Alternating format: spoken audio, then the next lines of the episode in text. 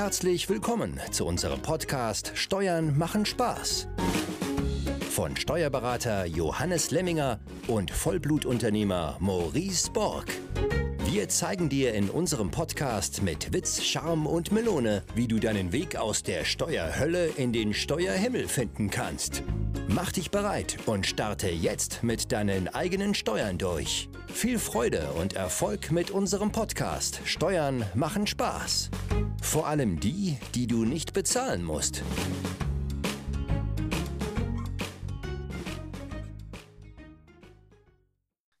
So, herzlich willkommen zu einer neuen Folge des Podcasts Steuern machen Spaß. Heute mit einem Thema, was für mich in den sozialen Medien immer ein Stück weit als die eierlegende Wollmilchsau dargestellt wird, nämlich die Holding.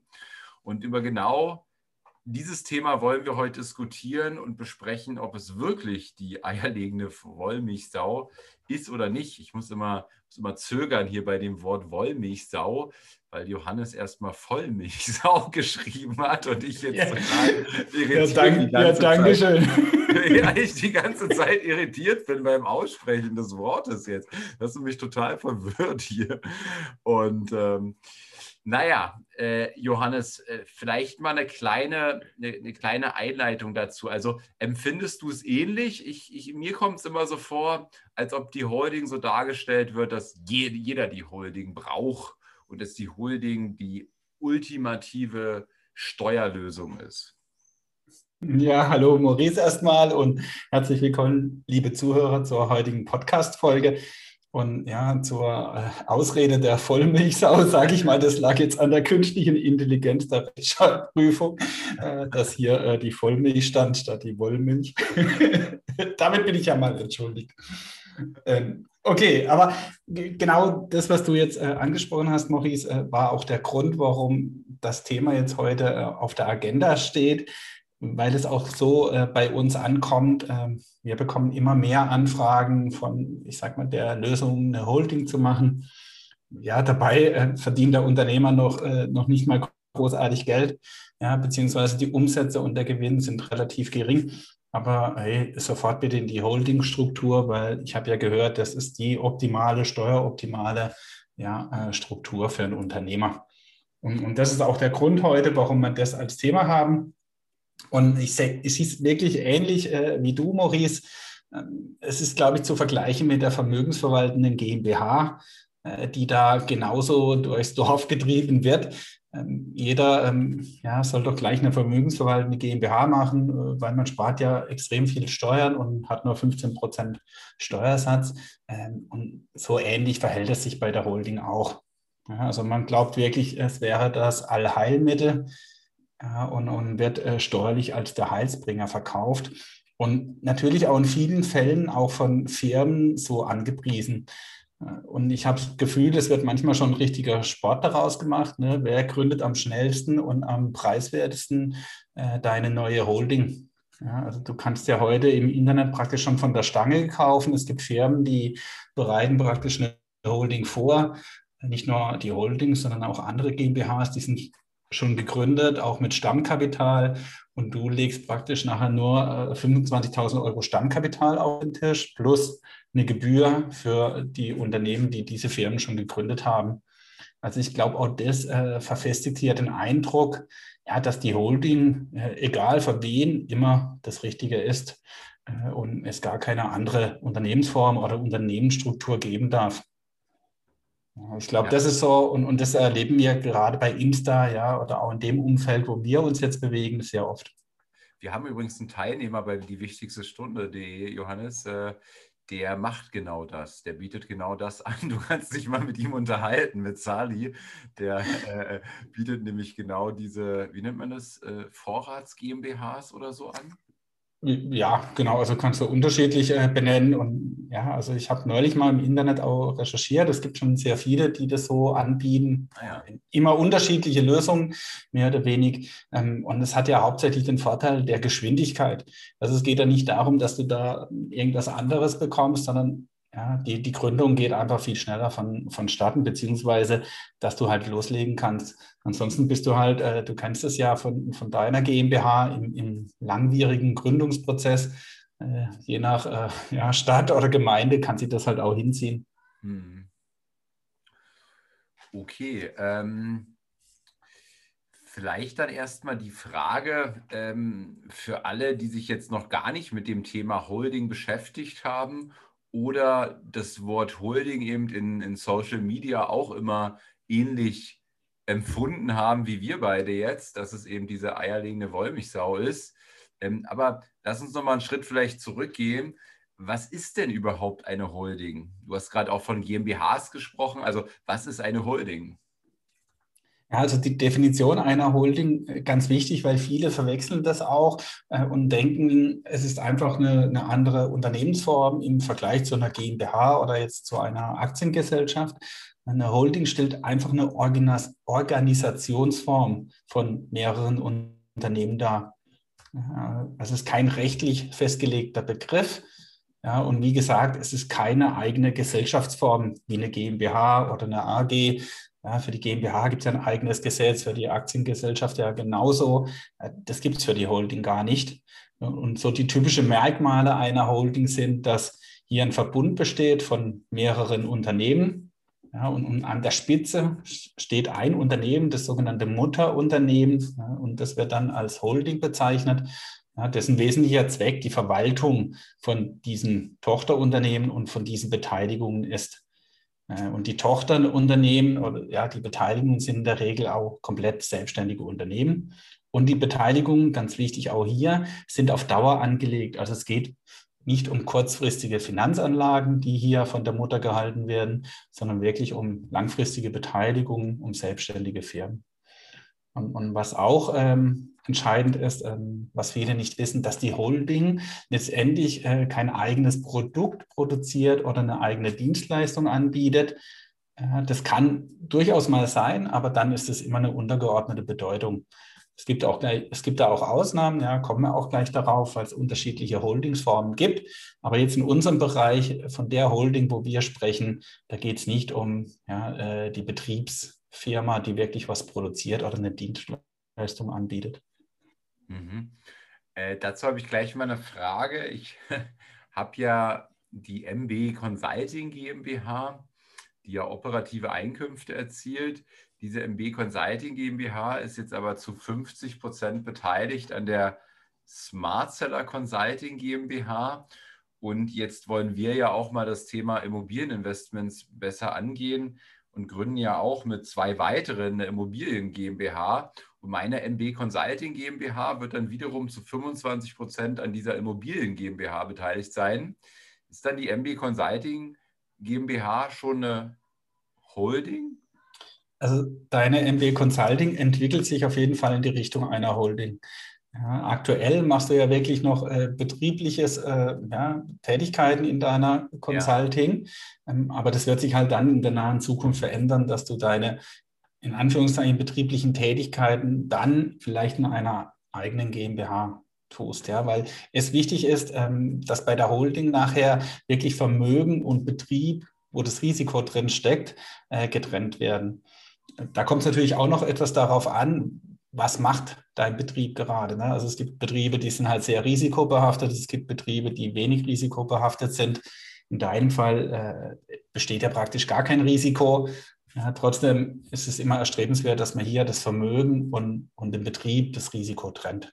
Und das wird dann auch bei dir in naher Zukunft dann der Fall sein. Und warum will man das? Ja, dass, äh, damit du hier einfach die, die 100% Sicherheit hast, dass egal jetzt aus welchen Gründen ja deiner Betriebs GmbH irgendwas passieren kann. Also auch aus Gründen, die du gar nicht äh, selbst verschuldest. Ja, oder halt auch aus Gründen, die du verschuldest, ja, weil du die, den Betrieb äh, an die Wand fährst, aus welchen Gründen auch immer. Ja, also das kannst du ja auch, äh, es gelingt ja auch, wenn da eigentlich ein Geschäft betreibst, was äh, wenig Risiko beinhaltet, ja, aber du als Geschäftsführer dann Dinge tust, egal, du kannst ja auch in deiner Betriebs GmbH spekulieren.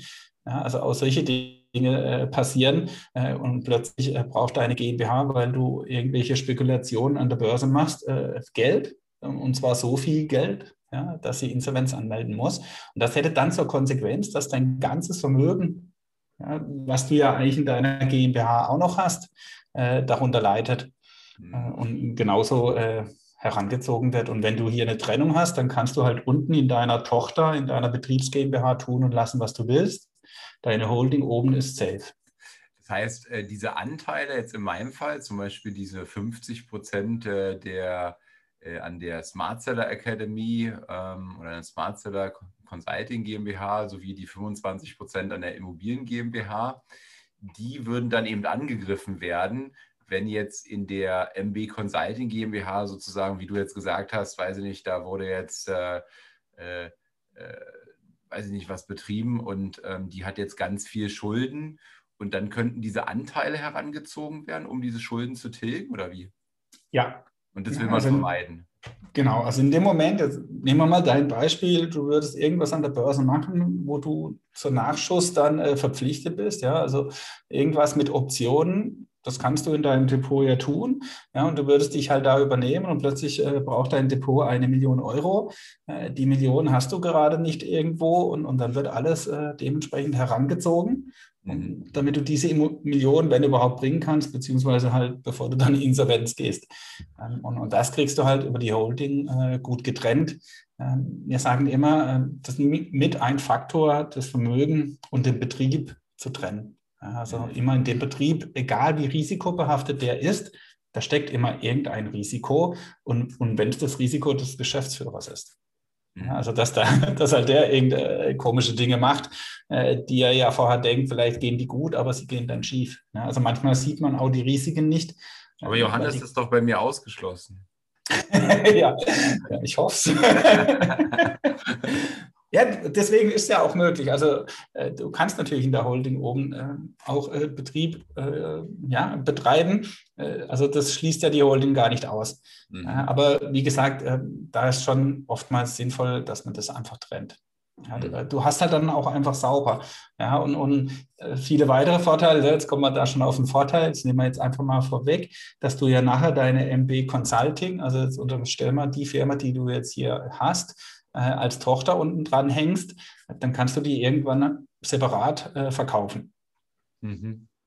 Das könntest du ja, wenn das einfach in der Holding äh, das Geschäft äh, mitgemacht wird, einfach so ja nicht verkaufen. Ah ja. Also kannst du dann auch, du kannst Wirtschaftsgüter rausverkaufen, ja, aber äh, steuerlich äh, ist natürlich sauber und, und optimiert, wenn du nachher deine Tochter GmbH verkaufst. Und das Geile ist ja jetzt, glaube ich, ne, wenn ich jetzt eine Tochter verkaufe, also ich habe jetzt meine MB Consulting ähm, GmbH, die als Holding einzig fungiert und darunter ist meine operative GmbH angehängt. Ne? Und die MB Consulting GmbH, die Holding, hat, trägt 100 Prozent an der Tochter, der operativen Tochter. Und jetzt will ich die operative Tochter verkaufen und verkaufe diese für für 10 Millionen Euro. Und jetzt müsste ich doch nur 1,5 Prozent Steuern zahlen, die dann in die Holding reingehen, ne? Also der hey. Gewinn. Nee? Ja, ja doch, äh, so, ja. so sieht es nachher aus. ich, ich muss nur gerade lachen, weil du schon wieder zehn äh, Schritte weiter bist. Aber ah, ja. genau. du, du, hast jetzt äh, ein Beispiel schon äh, schön vorweggenommen, aber das kommt, da kommen wir auch gleich nochmal drauf ein, was das auch in Zahlen bedeutet. Ah ja. Äh, gehen wir nachher äh, nur von einer Million Gewinn mal aus, also nicht gleich 10 Millionen, aber du denkst kann man halt dann, klein, Johannes. Du, klein. du, du, hast halt dann 100 Töchter, ja, äh, die du verkaufen kannst für eine Million. Ähm, aber genau, also auf dieses Beispiel gehen wir natürlich ein, weil das mit äh, einer der größten Vorteile auch dieser Holdingstruktur ist. Ah ja. Aber, aber einfach nochmal vorweg, ja, äh, was denn so wichtig ist, wenn ich in diese äh, Unternehmensstruktur will und wo mir immer davon abraten, ne, dass man sagt, hey, ich gründe sofort eine Holding, ohne eigentlich großartig zu wissen, was es ist. Ähm, äh, das Grundverständnis ja, für diese Unternehmensstruktur, für diese Holding muss man unbedingt haben. Wenn man das nicht hat, dann, dann raten wir grundsätzlich von der Gründung einer Holding erstmal ab äh, und, und sagen immer, okay, wir lassen uns jetzt erstmal Zeit, wir erklären dir im Detail, wie das funktioniert und, und was man genau beachten muss. Weil hier kommen wir wieder, ne, wie öfters auch in unseren Folgen, auf das Mindset. Ja, ähm, das wird in dieser Struktur äh, extrem wichtig. Und, und wenn mir das natürlich schon in meiner Einzelfirma oder in meiner, ich sag mal, einzelnen eigenen GmbH fehlt, äh, dann raten wir immer davon ab, äh, in eine Holdingstruktur zu gehen. Ja, weil es wird dann äh, ins Gegenteil, das Gegenteil wird passieren, dass ich die, die Steueroptimierung oder diesen optimierten Vermögensaufbau, für, genau für die Dinge mache ich ja diese Holdingstruktur. Ähm, wenn ich es aber dann falsch anpacke, äh, dann kehrt sich das ins Gegenteil um und es wird steuerlich viel, viel teurer und auch vermögenstechnisch äh, erleide ich hier wirklich Schiffbruch. Mhm. Ja, und, und wie schon anfangs gesagt, so ein Beispiel, wenn ich halt 10.000, 20.000 Gewinne im Jahr mache, dann habe ich erstmal nichts in der Holdingstruktur zu suchen. Mhm. Ähm, es ist auch oft das Problem, dass eine Gründung, also wir haben ja jetzt gerade schon davon gesprochen, dass ich solche Firmen auch kaufen kann, die geht immer sehr schnell, ähm, also in Anführungszeichen sehr schnell. Aber wenn ich äh, merke, okay, das ganze Ding ist doch nichts für mich oder es funktioniert einfach nicht, äh, der Weg da raus, das geht ziemlich lange. Also eine GmbH äh, kann ich nicht einfach abmelden wie eine Einzelfirma. Ähm, ja, da brauche ich einen Gläubigeraufruf, da muss ich einen Liquidator bestimmen, ja, da, da muss ich löschen, da muss ich gegenüber dem Finanzamt erklären. Also die Beendigung einer GmbH ist sehr langwierig, bis zu drei Jahre. Mal ganz unabhängig, was für eine Größenordnung ich hier als GmbH habe. Das heißt, der Ärger, der kommt halt dann hinterher. Ach krass, okay. Drei Jahre? Ja, also das Finanzamt verlangt in der Regel drei Jahre. Du musst einen Gläubigeraufruf machen, äh, der dauert ein Jahr. Also du musst mindestens ein Jahr warten. Also du musst zum Notar einen Liquidator bestimmen und, und wenn du das gemacht hast, dann machst du einen Gläubigeraufruf und genau wenn dann ein Jahr vorbeigegangen ist, dann gehst du wieder zum Notar und dann darfst du erst diese GmbH löschen. Du darfst aber nur löschen, wenn das Finanzamt zustimmt. Mhm. Also, also eine GmbH zu beenden, auch für uns äh, als Berater, ja, äh, das macht keiner gern. also, weil es einfach sehr langwierig und, und auch relativ kompliziert ist. Selbst bei einer ne, Ein-Mann-GmbH und, und du bist ein einziger äh, Gläubiger, also du hast gar keine fremden äh, Verbindlichkeiten, äh, trotzdem musst du einen Gläubigeraufruf machen. Und es gibt, ja. Und es gibt äh, ne, im, im, Gegensatz zur Holding, also zu dieser Unternehmensstruktur, halt auch Gründe, warum man nicht in die Holding geht. Ähm, und auch, sag mal, der klassische Einzelunternehmer, ob jetzt Freiberufler oder auch einfach die GmbH, hat seine Vorteile. Mhm. Und jetzt hast du davon gesprochen oder das Wort Struktur in den Mund genommen und ich habe mich ja wieder an gar keine Struktur gehalten in meinen, in meinen Fragen. Aber kehren wir vielleicht ein bisschen zu der Struktur zurück. Ähm, das, was ich so ein bisschen geskippt habe, ist der Punkt, welche Varianten es überhaupt gibt in der Holding. Ja, also na, da können wir auch relativ schnell drüber. Da ist mir nur wichtig, dass, dass man es vielleicht mal gehört hat. Es gibt äh, operative Holding. Das ist so ne, äh, die typischerweise von Großunternehmen. Ja, die Holding, die man auch so, es gibt ja auch Holdings, die an der Börse notiert sind. Ja, die sind äh, selbst operativ tätig und die Töchter dienen als Niederlassung oder sind halt auch Auslandstöchter. Ja, wie gesagt, der Klassiker sind hier Holdings, die auch an der Börse notiert sind oder auch sehr große Familienholdings gibt es da auch in diesem Bereich. Dann gibt es die Management Holding. Da geht es darum, dass die Entscheidungsfindung und Controlling, das wird komplett von der Mutter übernommen. Die strategische Steuerung, ja, also welche Führungspositionen besetzt werden, äh, die steuern den Kapitalfluss innerhalb der kompletten Unternehmensgruppe. Äh, und oftmals sitzt so eine Management-Holding dann auch im steuerlich attraktiven Ausland. Dann gibt es die Finanzholding oder auch die Vermögensholding genannt. Hier geht es ausschließlich um die Vermögensverwaltung ja, das ist auch so ein Bereich, äh, die jetzt auch unsere Holding betrifft. Äh, oftmals die interne Bank, die, die nachher einfach alle Töchter mit Kapital versorgt. Dann gibt es noch die organisatorische oder strukturelle Holding. Äh, hier ähm, ja, ist interne Organisation. Jede Tochter ja, steht hier für, für einen anderen Unternehmensbereich. Und, und die wird eigentlich gegründet, ja, damit man transparent und einen wahnsinnig guten Überblick über ja, verschiedene Strukturen in, in der eigenen Struktur hat. Mhm. Und dann gibt es auch de, den Klassiker, oder von dem wir jetzt auch hier reden. Wir reden praktisch von der Finanz und, und der Holding als Gesellschafter. Da tritt die Holding als Gesellschafter der Töchter auf und die Töchter sind operativ tätig. Und so kann der Unternehmer äh, die steuerlichen Vorteile dieses Holding-Konstrukt halt voll äh, ausnutzen und hat einen relativ niedrigen Verwaltungsaufwand. Das ist so jetzt also auch die Holding, von der wir hier äh, sprechen. Und, und, zur Abgrenzung vielleicht noch wichtig, äh, das kennt der eine oder andere auch, äh, die Holding wird oftmals ähm, synonym für Konzern verwendet. Aber hier auch hier zwei unterschiedliche Begriffe. Ja, ich will jetzt gar nicht so sehr auf den Konzernbegriff eingehen. Da gibt es zwei Definitionen, einmal im Aktiengesetz und auch im HGB. Äh, aber wichtig ist hier einfach zu wissen, dass die Holding nicht gleichzusetzen ist mit einem Konzern. Mhm. Und ähm, jetzt klingt das alles so ein bisschen negativ. Äh, wann, äh, wann macht denn eine Holding jetzt überhaupt Sinn? Also wichtig im Vorfeld, ne, dass man, wenn man äh, vorhat, eine Holding zu gründen, dass man sich sehr viele Fragen stellt ja, und, und, und sich eine langfristige Strategie zurechtlegen. Nicht nur, wenn du alle Regeln und die Konsequenzen ja, deines Handelns auch kennst, dann kannst du dieses Spiel auch spielen. Ja, und, und wichtig, äh, du spielst dann oftmals nicht nur zum Spielen, sondern du spielst ja zum Gewinnen. Ähm, dieses Spiel kannst du halt nur für dich entscheiden, ja, wenn du diese Regeln kennst. Ja, weil was bringt dir ein Spiel, äh, welches du garantiert verlierst?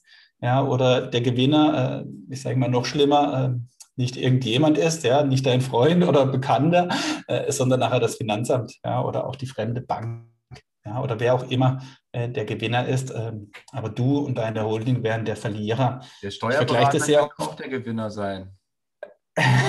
ja, manch ein äh, Berater sieht es vielleicht wirklich so.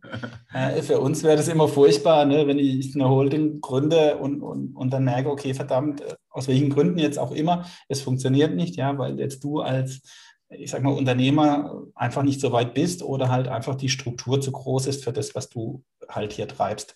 Ja, also bisher hatten wir es Gott sei Dank noch nicht, dass jemand aufgrund äh, unserer Beratung gegründet hat und, und dann wieder zurückging.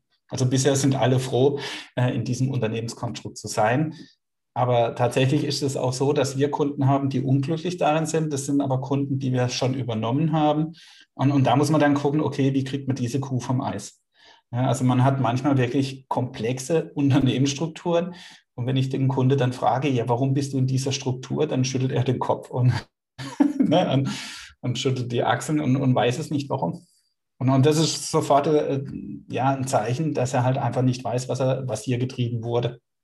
Mhm. Und, und deswegen, wir vergleichen das sehr oft mit dem Straßenverkehr, ja, weil äh, du würdest dich auch nie äh, auf die Straße trauen, ja, auch mit deinem Auto, ohne die Regeln zu kennen. Ja, du, du, wärst absolut überfordert äh, und im wahrsten Sinne des Wortes äh, riskierst du ja da sogar dein Leben. Das machst du jetzt mit der Holding vielleicht nicht, ja, in Anführungszeichen. Aber wenn da alles schief geht, ähm, dann hat das dann natürlich auch einen riesigen Riss. Ja, und, und, so kann man sich wirklich schön vorstellen, ja, im Straßenverkehr, wenn du nicht weißt, dass äh, rechts vor links gilt oder dass du bei grün fahren darfst ja, und, und bei rot halt stehen bleiben musst, du würdest dich nie in dein Auto setzen. Ja, und, und, das Gleiche gilt für die Unternehmensstruktur mit einer Holding. Ja, weil Dinge einfach vorher ja, unproblematisch sind in deiner einfachen Unternehmensstruktur und, und nachher wird es kompliziert. Ja, und, und, sofort hast du einen Unfall, der kann glimpflich ausgehen im besten Fall. Ja, aber im Worst Case führt dann so ein Unfall zum Totalschaden. Mhm. Und auf die Fragen, die man sich stellen muss, gehst du jetzt ein? Das sind jetzt ne, das, was du etwas vorweggenommen hast. Ja, wann, in, in, in welcher Situation macht denn oder kann eine Holding Sinn machen? Ähm, das sind ja die entscheidenden Punkte, warum Audi Holding, äh, ich sage mal in Anführungszeichen, so beliebt ist, äh, weil ich natürlich durch die, das Holding-Konstrukt auch Steuern sparen kann oder zumindest mal Steuern optimieren. Also das Gesamtkonstrukt äh, bietet große steuerliche Gestaltungsmöglichkeiten. Ähm, du hast ja einen Punkt schon gesagt, der Verkauf einer Tochtergesellschaft. Mhm. Also jetzt in deinem Beispiel, wenn die MB Consulting nachher als Tochter unter deiner Holding sitzt, äh, dann kannst du die verkaufen, ja, vielleicht auch für 10 Millionen. Jetzt gehen wir einfach mal davon aus, du würdest einen Veräußerungsgewinn von circa einer Million erwirtschaften. Das wäre ja schon nicht schlecht. Ähm, und damit man sieht, wie sich hier die Steuer auswirkt, ja, wenn das jetzt eine Einzelfirma wäre, dann, dann würde sich das ungefähr 480.000 Euro Steuern kosten. Wäre es eine GmbH, so wie jetzt, ja, dann wird es dich immer noch 280.000 Euro Steuern kosten. Und wenn es in der Holdingstruktur als Tochter verkauft wird, dann reden wir von 15.000 Euro Steuern. Wow. Und, und, und das ist die Dimension, ja, also jetzt mal im Vergleich zur GmbH, 280.000 circa zu 15.000. Und, und das ist natürlich ein Wahnsinn. Ja, und, und nur äh, jetzt im Vergleich zur Einzelfirma und zur GmbH muss man aber dazu sagen, dass in den, den beiden Fällen wäre der Nettogewinn dann in meiner Privatsphäre, in dem Fall der Steuerholding ja nicht, sondern dann wäre der Gewinn, also die 985.000, die versteuert wurden, also mit diesen 15.000 Euro, ähm, die würden dann in meiner Holding da oben drin liegen. Ja. Und, und das ist der Punkt, den ich äh, gerade angesprochen habe. Ja. Deswegen muss man vorher verstehen, wie eine Holding funktioniert. Ja, wenn ich nur höre, jo, cool, 15.000 Euro Steuern zahle ich für eine Million Veräußerungsgewinn, ja, schnell, lass mich in die Holding gehen. Ähm, und deswegen ist es wichtig, weil dieses Geld, also diese eine Million oder 985.000, die du da noch übrig hast, die sind ja immer noch steuerlich verhaftet in deiner Holding. Also da liegt das Geld. Es ist nicht in deiner Privatsphäre. In den anderen zwei Fällen äh, ist das Geld jetzt in deiner Privatsphäre. Mhm. Es ist halt wesentlich weniger als diese Million. Ne? Also im, in der Einzelfirma äh, fast die Hälfte. Da gibt es auch nochmal steuerliche Ausnahmen. Ich habe es mal hier extra schlecht gerechnet. Äh, aber in der GmbH sind wir halt mehr oder weniger so bei der Belastung der Abgeltungssteuer, also zwischen 25 und 30 Prozent hast du da weniger. Aber es ist genau wie du sagst, äh, entscheidend ist, dass das Geld jetzt immer noch betrieblich verhaftet ist und deswegen sollte man wissen, okay, wie kann ich jetzt mit diesem Geld weiter sinnvoll vorgehen? Und, und das ist dann gleich auch der nächste Schritt, ja, dass ich diese vorhandene Liquidität natürlich auch sinnvoll einsetze. Und da gibt es natürlich mehrere Möglichkeiten. Du kannst zum Beispiel in eine neue Firma investieren ja, oder auch eine neue Firma gründen. Du kannst bestehende Tochterunternehmen unterstützen. Ja, jetzt mal ganz egal, als Darlehen oder wie auch immer. Oder ne, du kannst an dieses Geld auch stückchenweise kommen oder halt je nach deiner steuerlichen äh, Konstellation äh, teilweise steuerfrei dieses Geld rausziehen. Das sind aber dann Dinge, äh, die dann auch wieder viel weitergehen. Haben wir auch schon mal in einer Podcast-Folge angesprochen, die ganzen Zahlungen an sich selbst. Ähm, und ne, also mit, mit, der wichtigste Punkt ja, ist wirklich, wenn du in der Zukunft planst, dein Unternehmen oder halt mehrere Unternehmen als Tochter zu verkaufen. Aber ja, wie, wie du jetzt hier auch schon schön vorweggenommen hast, ja, auch das Mindset ähm, des Unternehmers ist hier extrem wichtig, ja, weil sonst äh, funktioniert es nicht. Und, und du kennst es ja vielleicht äh, von vielen, ja, die du auch selber kennst, nicht jedes Unternehmen lässt sich einfach verkaufen. Also auch hier gehört das Mindset des Unternehmers dazu. Äh, was bringt es dir, wenn du deine Tochterfirma verkaufst, aber die Tochterfirma von dir abhängig ist? Ähm, vielleicht hast du Glück und der Käufer merkt es gar nicht und kauft die Firma trotzdem. Ja, aber meistens äh, merkt es der Käufer und, und weiß es auch. Dann will er entweder, dass du noch weiter damit arbeitest, ja, oder er macht halt einen erheblichen Abschlag im Kaufbetrag. Und deswegen ist es so wichtig, ja, dass man nicht im Unternehmen arbeitet, sondern halt am Unternehmen. Ah, ja, ja, spannend. Ich hatte ja diese Woche auch ähm, ein, ein, ein Livestream mit dem Philipp, der hatte seine Firma jetzt nach 22 Jahren verkauft, weil es ihm eben so gut gelungen ist, äh, Prozesse zu schaffen, ähm, die dafür gesorgt haben, dass er im Grunde gar nicht mehr im Unternehmen gearbeitet haben und andere, so, manch so mancher Mitarbeiter ihn da gar nicht gesehen hat, weil er fast nie da war.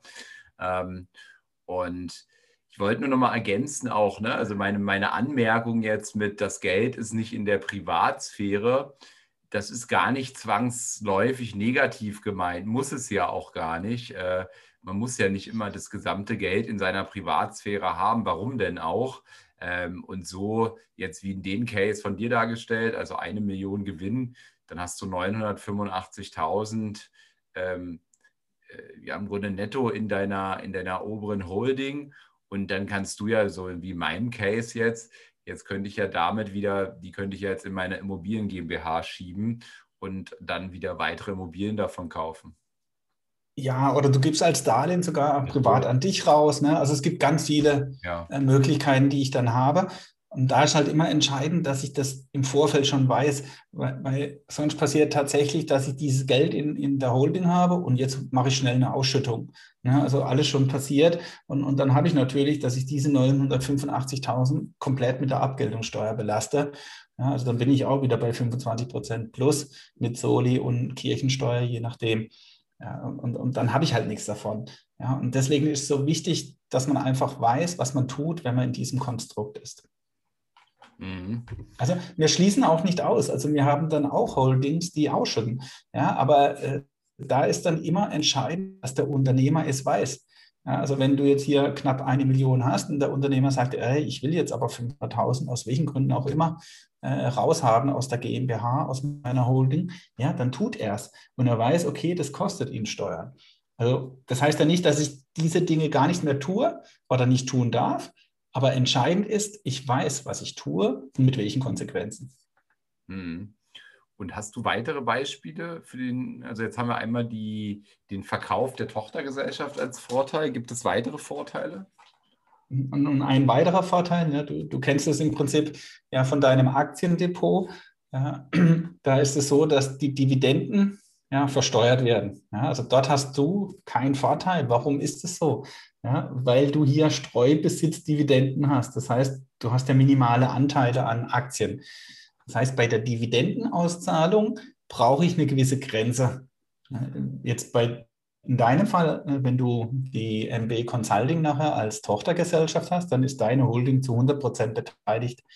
Dann hast du auch den Vorteil, dass wenn MB unten Geld verdient, die macht 100.000 oder auch eine Million Gewinn, dann kann die MB Consulting dieses Geld als Dividende an deine Holding ausschütten und du hast die gleiche steuerliche Konsequenz, nämlich 1,5 Prozent, wie beim Verkauf deiner Firma. Aber das geht nur deswegen, weil du jetzt hier in deinem Fall 100 Prozent hältst und die Grenzen, damit man das auch mal gehört hat, sind 10 Prozent bei der Körperschaftssteuer und 15 Prozent bei der Gewerbesteuer.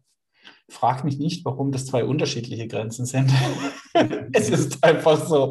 Ne? Aber äh, man sollte einfach im Hinterkopf behalten, okay, ich sollte mindestens eine 15% Beteiligung haben, dass ich dann auch die Dividende, wenn sie ausgeschüttet wird, äh, in, in dem Fall steuerfrei oder praktisch mit 1,5% nur versteuern muss. Mhm. Und, und das ist der Unterschied ja zu Aktien ja, weil du da halt nicht 10% der Aktie hältst oder 15%, dann wäre es genauso.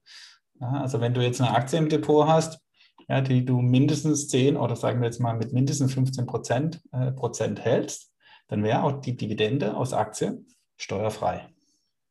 Da musst du halt einfach nur mehr kaufen.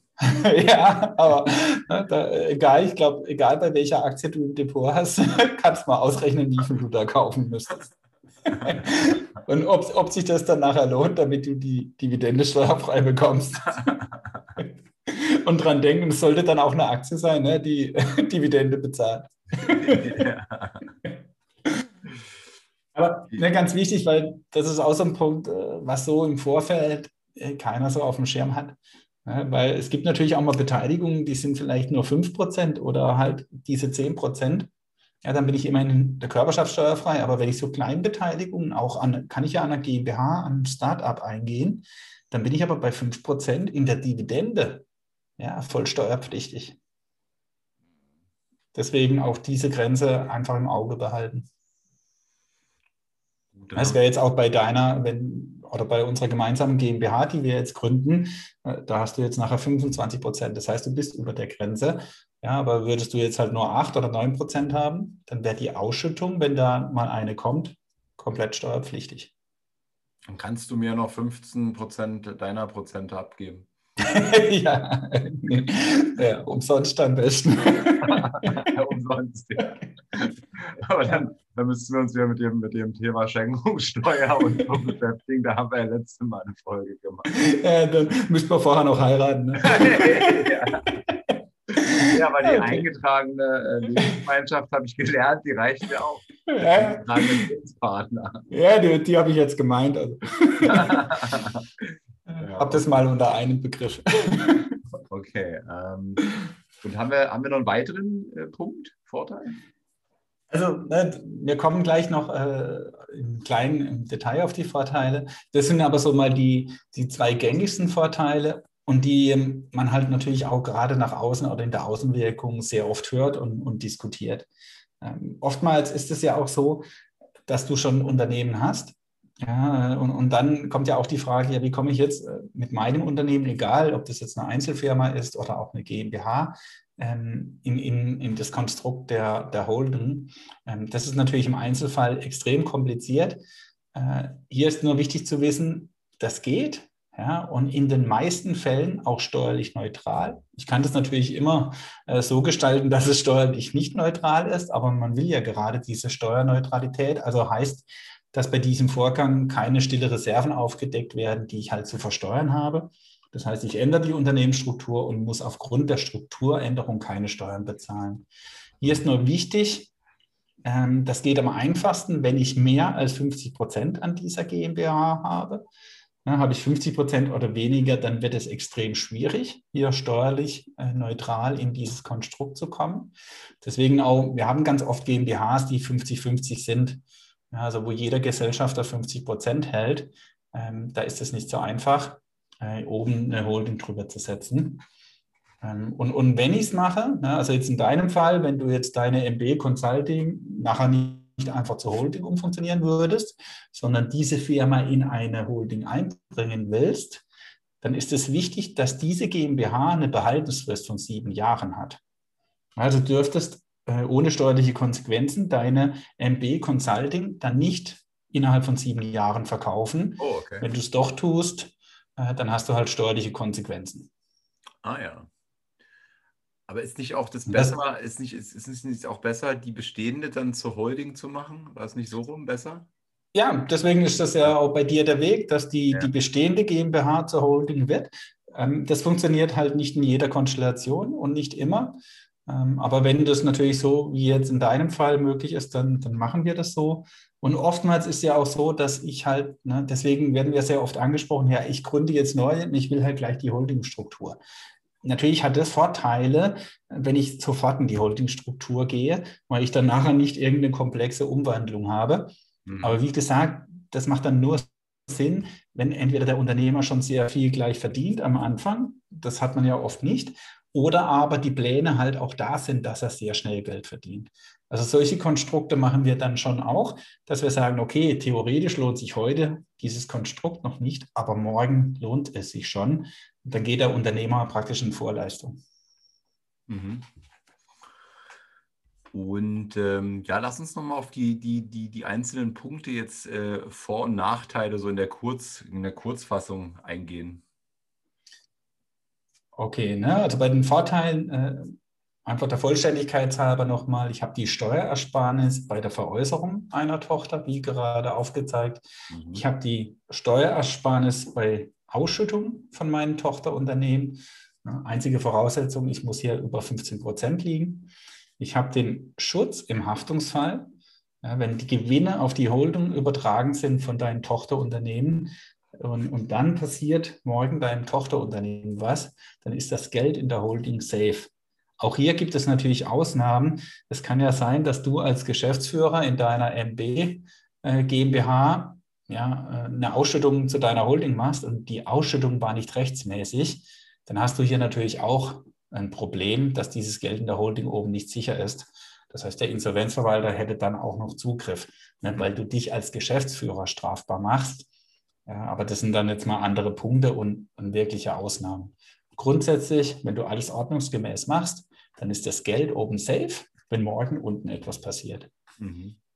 Ähm, man bekommt eine Anonymität hin, wenn man das will. Man kann natürlich äh, Treuehänder dazwischen schalten. Ja, das sind jetzt auch Spezialfälle.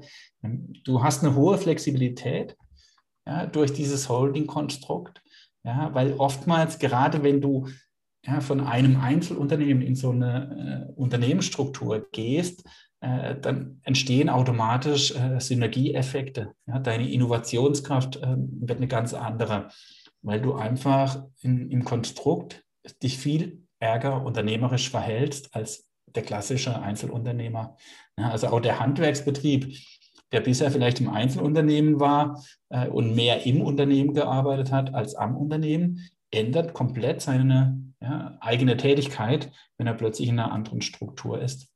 Du hast hier sehr schnelle Reaktionsmöglichkeiten, gerade wenn du unterschiedliche Töchter hast. Ja, du kannst ja auch, jetzt nehme ich mal einen Handwerker, ja, der vielleicht zwei Dinge tut, dann hat er vielleicht nachher zwei Töchtergesellschaften, wo er halt einmal macht er äh, in einer, einem ist er Maler und im anderen ist er zum Beispiel Stuckateur, dann kann er das alles sauber trennen. Und vorher war das alles in einem. Also das äh, ist oftmals wirklich ein Vorteil, der dann in der Zukunft entsteht. Ähm, durch die öffentliche Wahrnehmung, durch das separate Auftreten in unterschiedlichen Sparten, ist jetzt ein ähnlicher Fall, verschiedene Töchter, wird man ganz anders in, in der Öffentlichkeit wahrgenommen.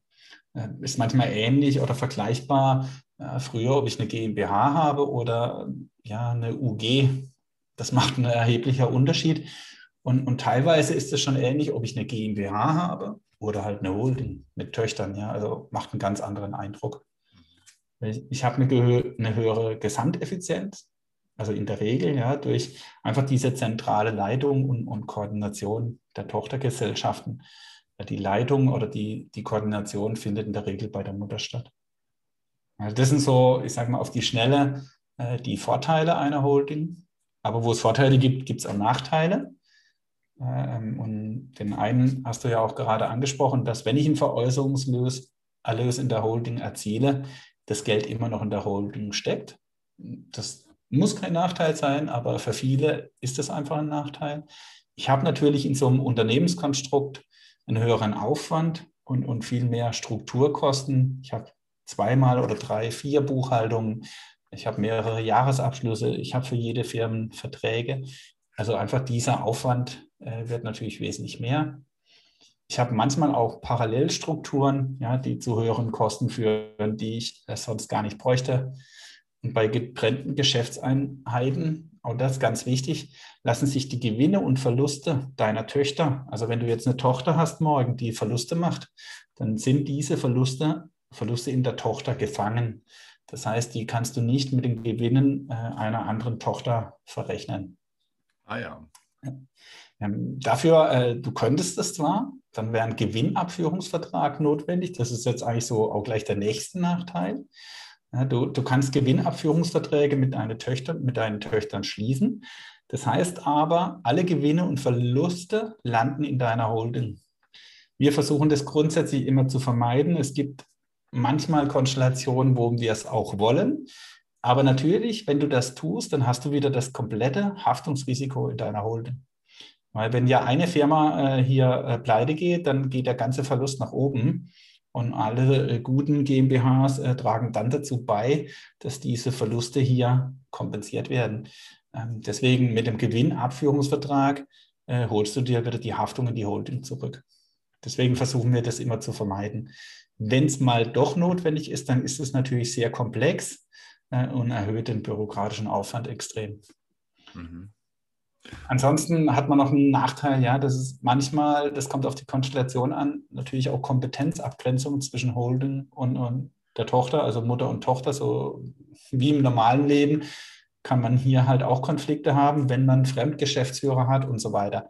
Dann hat man das oftmals, weil du nur noch Geschäftsführer deiner Holding bist und deine Töchter äh, Fremdgeschäftsführer haben. Und, und, da kann natürlich auch mal eine Entfremdung zwischen dem Mutterunternehmen und der Tochterunternehmen stattfinden, aber das ist ein, ich sage mal, ein Risiko oder ein Nachteil, den man auch oftmals an der Börse sieht. Da kommt es wirklich öfters vor, äh, dass eine Tochter sich halt auch mal gegen seine Mutter wehrt. Das bekommen dann die Aktionäre zu spüren. Aber so jetzt im, im normalen, kleineren Bereich habe ich das in der Regel zumindest am Anfang nicht, weil die Mutter und Tochter ja von dir als Geschäftsführer in Anführungszeichen ja in einer Hand liegen. Und erst später gibt es dann vielleicht Fremdgeschäftsführer, aber dann ist es auf jeden Fall eine Aufgabe, äh, die nicht zu unterschätzen ist. Hm. Der größte, der größte Nachteil ist doch erstmal in dem Case, den du auch ähm, vorhin geschildert hast und den ich auch hm, oft beobachte, dass, dass Leute im Grunde viel zu schnell einfach in die Holding gehen, ähm, sind doch die Strukturkosten, wenn ich äh, dieses Konstrukt aufbaue und noch gar nicht sicher bin in meinen Einnahmen, Umsätzen, Gewinnen, dann habe ich doch erstmal relativ hohe Strukturkosten. Kannst du die mal ungefähr betiteln bei so einer Konstellation, bei so einer Holding-Konstellation? Ja, also es kommt natürlich da auch immer auf den Umfang drauf an, aber wenn du jetzt wirklich sagst, okay, ich mache jetzt eine Holding drüber und, und darunter meine GmbH, äh, die Holding ist dann schon relativ sparsam, da hast du dann vielleicht Strukturkosten, die, ich sage mal, zwischen 1500 und 3000 Euro netto liegen. Also hält sich schon in Grenzen, ja, aber natürlich, wenn du sowieso nur 10 oder 20.000 Gewinn machst, dann sind natürlich auch 3000 Euro Mehrkosten ja, schon ein entscheidender Faktor. Mhm. Aber die Strukturkosten, die, die multiplizieren sich natürlich nach oben, je mehr Verträge ich habe, äh, ja, je umfangreicher auch die, die Holding nachher ähm, beraten, beraten werden muss oder halt auch eine Buchhaltung hat. Also nach oben praktisch unbegrenzt. Aber wirklich so auf Sparflamme kommst du mit einer Holding, ich sag mal, zwischen 1500 und 3000 Euro hin. Mhm. Also ist für mich nicht wirklich der Grund, ja, selbst ja, wenn ich äh, diese Strukturkosten am Anfang habe und wirklich äh, damit auch belastet bin, weil mein Unternehmenskonstrukt einfach noch nicht so ähm, etabliert ist oder überhaupt ich als Unternehmer ja noch nicht etabliert bin, äh, bin ich nicht so entscheidend, ja, weil ja, okay, dann verliere ich diese äh, Kosten. Ähm, das hält sich aber in Grenzen. Ja, viel schlimmer ist für uns oder für mich, äh, ich sage mal einfach das ganze Konstrukt nachher wieder auflösen zu müssen, mhm. wenn es wirklich nicht funktioniert ne, oder wenn der Unternehmer damit nicht klarkommt. Deswegen ist für mich ja, oder für uns hier die erste Regel wirklich, äh, das Konstrukt im Vorfeld schon sehr gut zu kennen, sich damit zu beschäftigen und das entsprechende Mindset zu haben. Und da ist immer entscheidend, es geht um Kontrolle, weil es gehört ja alles mir nicht. Ich bin 100% Gesellschafter nachher an meiner Holding. Aber ansonsten, alles, was in der Holding passiert, alle Firmen, die darunter sitzen, das gehört meiner Holding und nicht mir. Mir gehört es ja erst, wenn ich es raushaben will. Ja, und dann mit allen steuerlichen Konsequenzen, die da wahrscheinlich passieren. Deswegen so entscheidend, ich will nicht den Besitz haben, sondern mir reicht die Kontrolle. Und mit der Kontrolle ja, kann ich das größte steuerliche Potenzial heben. Und bei Besitz sind mir einfach die Hände gebunden. Und das ist so für mich der entscheidende Schritt. Wenn das jemand versteht, äh, dann kann er im Endeffekt in die Holding gehen. Es muss nachher trotzdem nicht funktionieren, ja, dann hat es aber andere Gründe. Mhm. Und ähm, wollen wir nochmal zusammenfassen, ab wann eine Holding jetzt Sinn macht? Genau, damit der äh, Hörer einfach äh, versteht, wenn er diese Punkte hat, dann kann er mit ziemlich ruhigem Gewissen eigentlich in dieses Konstrukt gehen. Ja, also der erste Punkt wäre wirklich, äh, die Regeln zu kennen, das, was ich gerade angesprochen habe, das Mindset zu haben, Kontrolle statt Besitz. Und auch da bitte als Unternehmer, äh, viele sagen, ja, natürlich habe ich das richtige Mindset. Ähm, aber es ist dann nachher nochmal ein Unterschied ja, in, in Theorie und in Praxis. Ja, wenn ich wirklich keinen Besitz habe, ja, wenn ich nur Schulden habe, auch wenn die Schulden ja intern an meine Firma ist, aber meine Immobilie halt nicht abbezahlt wird, ähm, und das ist immer das einfachste Beispiel. Wie fühlst du dich als Unternehmer, wenn deine Immobilie in 20 Jahren noch die gleiche Schuld hat wie heute? Und wenn er dann sagt, dann fühle ich mich kacke, dann ist schon die Holding nichts für ihn. Also es ist immer so, es gibt so gewisse Fragen, die du als Unternehmer beantworten kannst und je nachdem, wie die Antwort ähm, ja, ausfällt, weiß ich, ob ein Holding-Konstrukt also unter diesen Gegebenheiten sinnvoll ist oder nicht. Es kann ja dann morgen trotzdem sein, dass er seine Meinung hier auch verändert dass er plötzlich sieht, hey, nee, Schulden sind für mich in 20 Jahren auch kein Problem mehr. Mhm. Aber deswegen, das ist für mich der wichtigste Punkt. Ähm, zweitens, wirklich sich davon zu lösen, ja, äh, haben wir sehr oft, oder ich werde auch sehr oft gefragt, wenn ich schon ein Mietobjekt habe, äh, und dann gehe ich mit diesem Mietobjekt in die Immobilien GmbH, aber gleichzeitig setze ich mir noch eine Holding drüber. Äh, da bin ich gleich doppelt bestraft, weil es wäre nicht richtig, in die Immobilien GmbH zu gehen und zweitens äh, noch falsch, äh, da eine Holding drüber zu setzen, äh, weil da die Strukturkosten viel zu hoch sind. Äh, das ist nur dann sinnvoll, wenn ich schon Pläne in meiner Schublade habe und genau weiß, ja, aber in fünf Jahren habe ich vielleicht zehn oder 20 Immobilien. Dann kann ich heute in so ein Konstrukt gehen. Aber ansonsten raten wir hier immer dringend davon ab. Grundsätzlich äh, als dritter Punkt, je mehr Geld du verdienst ja, in deinem bestehenden Unternehmen, desto lohnender kann die Holding sein. Das ist ein ganz einfacher Punkt. Es ist, wenn ich halt eine Million Gewinne im Jahr mache, ein sehr leichter Schritt, in die Holding zu gehen. Äh, ich kann dir genau ausrechnen, okay, so viel Steuern kannst du hier optimieren, als wenn jetzt jemand 50.000 Gewinn macht im Jahr. Äh, da kann ich rein vom Gewinn sagen, geh nicht in das Konstrukt. Äh, viertens, ne, wenn du bereits Immobilienunternehmer bist und zusätzlich unter, unternehmerisch tätig, dann bietet das Holding sowieso viele Vorteile. Also diese Konstellation, wenn ich heute in dieser Situation bin, dann ist es fast zu raten, auch in die Holding zu gehen, weil ich dann halt hier auch Trennung, Vermögen und Risiko hinbekomme ja, und alle weiteren Vorteile. Ja, ich bin Immobilienunternehmer, Mitunternehmer zu sein. Ja, da kann ich alles schön kombinieren mit Immobilien und als Unternehmer. Fünftens, das ist der, der Klassiker, den wir ja ausführlich äh, besprochen haben, das wäre der Share Deal, dass ich meine Tochter halt dann verkaufen kann ein ganz entscheidender Punkt, wenn ich heute ja schon überlege, äh, wie kriege ich meine Firma verkauft, ja, oder ich habe das vor, ähm, dann bietet sich natürlich eine Holding an. Äh, es gibt ja heute auch Unternehmer, die wissen, okay, es geht in die nächste Generation. Die bräuchten dann auch vielleicht in dem Bereich gar keine Holding, weil sie ja gar keinen Erlös erwarten. Ja. Also auch hier einfach ein Unterschied. Hohe Gewinnausschüttungen, klar, ne, dann bietet sich die Holding an. Wenn ich eine GmbH habe, die halt hohe Gewinne erwirtschaftet und ich schütte mir das immer im Privatbereich aus, äh, dann über das Holding-Konstrukt nachzudenken. Und insgesamt, siebtens, hast du bei großen Immobilienvermögen, bist du halt extrem flexibel. Wenn du eine Holding hast und du hast darunter vielleicht eine Immobilien GmbH, da kannst du jedes Mal entscheiden, kaufe ich die Immobilie in der GmbH, kaufe ich sie privat, kaufe ich sie sogar mit meiner Holding, verkaufe ich sogar später mein Eigenheim in mein Unternehmenskonstrukt. Das sind alles Überlegungen, die da mit reinlaufen. Und achtens, wenn, wenn es dir gelingt, dass deine Holding zur eigenen Bank wird, das Geld in deinem eigenen Blutkreislauf bleibt, äh, dann ist es ein entscheidender Weg, in, in, dieses Unternehmenskonstrukt zu gehen. Du kannst dadurch sogar dein Eigenheim durch deine Holding finanzieren. Das ist jetzt aber nochmal ein extra Punkt, der führt jetzt hier zu weit. Mhm. Und die Holding wird einfach ihre Töchter ne, immer wieder mit Geld füttern oder auch halt für private Investitionen Darlehen an dich herausgeben. Und was ich vorhin schon mal kurz angesprochen habe, ja, das erle erleben wir sehr oft, dass ich natürlich mit diesem Holding-Konstrukt erst recht zum Unternehmer werde. Ja, weil ich plötzlich ein ganz anderes Verständnis habe. Ich plötzlich auch verstehe, dass wenn meine Tochter äh, erfolgreich ist ohne mich, ja, ohne dass ich da äh, in der Firma arbeite, ich sie morgen halt verkaufen kann.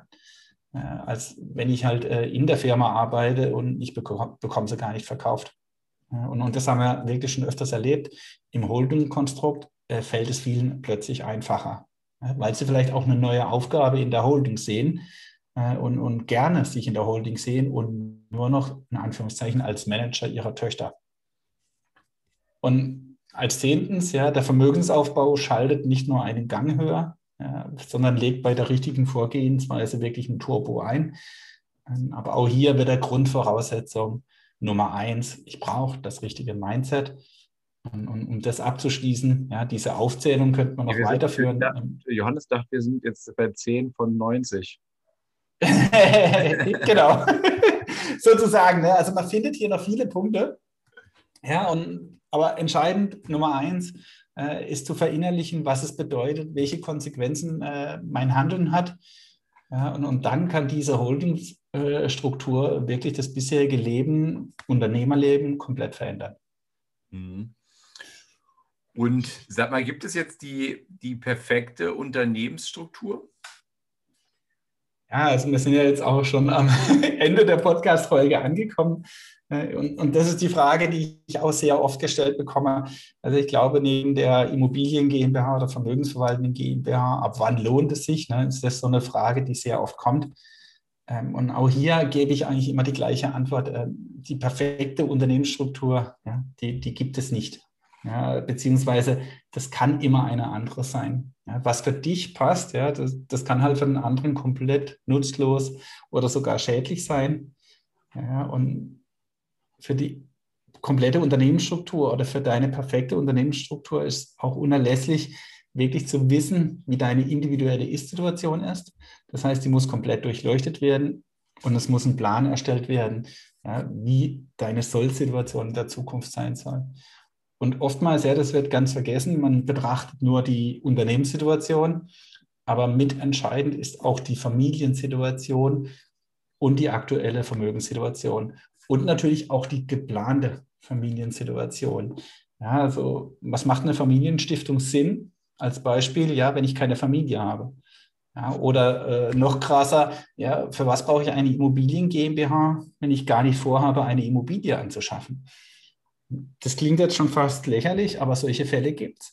Ja, ich gründe halt meine Immobilien GmbH. Das kann man ja tun, wenn ich vorhabe, eine anzuschaffen. Aber es gibt Menschen, die gründen eine Immobilien GmbH und wollen gar keine Immobilie anschaffen. Also das ist so ähnlich. Ja, ähm, und, und deswegen finden wir manchmal eine komplexe Unternehmensstruktur so unnötig wie ein schnelles Auto. Ja, weil was bringt dir ein schnelles Auto, ja, wenn du überall nur 30 km/h fahren darfst? Ja, dann, dann lass es bleiben, ja, dann, dann kannst du mit dem Fahrrad unterwegs sein. und das ist so entscheidend. Die perfekte Unternehmensstruktur sollte passend zu deiner Situation sein. Was bringt dir der schönste und teuerste Anzug, wenn er der viel zu groß ist? Nichts. Er hängt im Schrank und sieht gut aus. Und, und ich glaube, das ist auch so eine Diskussion, die in, in der Vergangenheit oder jetzt gerade. So, jetzt kam hier gerade der Lieferservice, deswegen gibt es hier ein kurzes, äh, kurzes Break. Ähm, ansonsten hatte ich die Aufgabe an Johannes, genau mit dem Wort fortzufahren, was, wo ich hier auf Pause geklickt habe, aber das äh, war so nicht möglich, deswegen fahren wir jetzt so einfach weiter fort. Hey, ich hoffe, die Lieferung war es wert. ja, das wird man gleich sehen. okay. Ja, also ich habe erst gedacht, ich habe zu lange geredet und du hast automatisch, hat es uns hier rausgeholt. Aber okay, ähm, ich glaube, wir waren ähm, beim Anzug, der im Schrank hängt. Ja, äh, genau, äh, schön aussieht äh, und sonst habe ich nichts davon. Und ich glaube, das ist so bei der Holding im Moment auch so ja, das Gefühl, ja, das ist schon fast ein Statussymbol, ja, wie früher oder ja teilweise heute auch noch das Auto ist. Ja, ist das wirklich äh, vielleicht heute die Holding? Ja, ähm, wenn ich halt keine Holding habe, dann, dann bin ich nichts. Ähm, und deswegen gründe ich schnell eine Holding. Ähm, und hier ist einfach ganz wichtig. Hast du eine Holding, Johannes? Jetzt sage ich nichts. ja, ich habe eine Holding. Nur, Aber nicht als Statussymbol. Ne? ja, genau, äh, damit es auf dem Briefkopf steht. Ähm, aber da ist einfach ganz wichtig, ja, dass du deine Unternehmensstruktur machst du nur für dich und nicht dafür, dass dies nach außen gut aussieht äh, und vielleicht noch Eindruck schindet. Also ich schreibe das schon bei Instagram dann hin, wenn ich das habe. ja, ja. Das hast du aber ich glaub, Vorteil, das hast du aber als Vorteil auch genannt, dass es, dass es in der Außenwahrnehmung ganz anders äh, rüberkommt.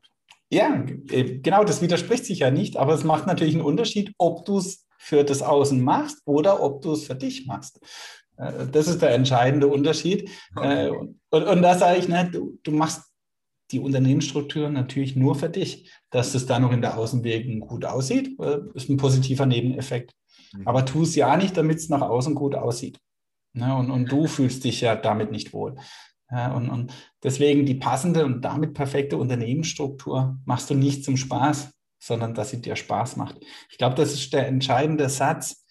Äh, und, und das kann dann alles sein. Das kann dein Einzelunternehmen sein. Ja, das kann deine ganz normale Einnahmenüberschussrechnung sein oder deine Freiberuflertätigkeit. Ja, dann ist das vielleicht für dich die passende Unternehmensstruktur. Heißt, dich da wirklich zu lösen ähm, und einfach, ja, es ist ein Maßanzug, individuell und maßgeschneidert. Ja, und es gibt keine Schablone ja, die man einfach überstülpen kann und, und dann bin ich in der, in der passenden Unternehmensstruktur. Es ist immer absolut individuell. Das war jetzt eigentlich auch abschließend schon mein Zaster-Fazit. Hast du einfach mal vermischt hier. ja, genau. Also äh, fand ich so schön passend. Und ja, um, um den Satz nochmal zu wiederholen, ja, die Unternehmensstruktur machst du nicht zum Spaß, sondern dass sie dir Spaß macht. Das finde ich so ein schönes äh, Zaster-Fazit. Cool. Johannes, dann äh, besten Dank. Also ich habe ich hab wieder äh, fleißig was gelernt hier. Ähm, ist ja ein Thema, was sicherlich bei mir auch irgendwann ansteht. Und äh, ja, ich glaube, es ist für jeden sinnvoll, gerade mal mit den ganzen Mythen zum Thema Holding auch aufzuräumen, da mal ein bisschen Wissen auch zu haben, wann es Sinn macht. Du hast äh, eine gute Anleitung, wie ich finde, gegeben mit den zehn Fragen gerade eben nochmal. Und ja, ich sage danke und bis zur nächsten Folge. Wann ist die? Am Mittwoch Immobilien Spezial. Ja, bis dann. Ciao. Ciao.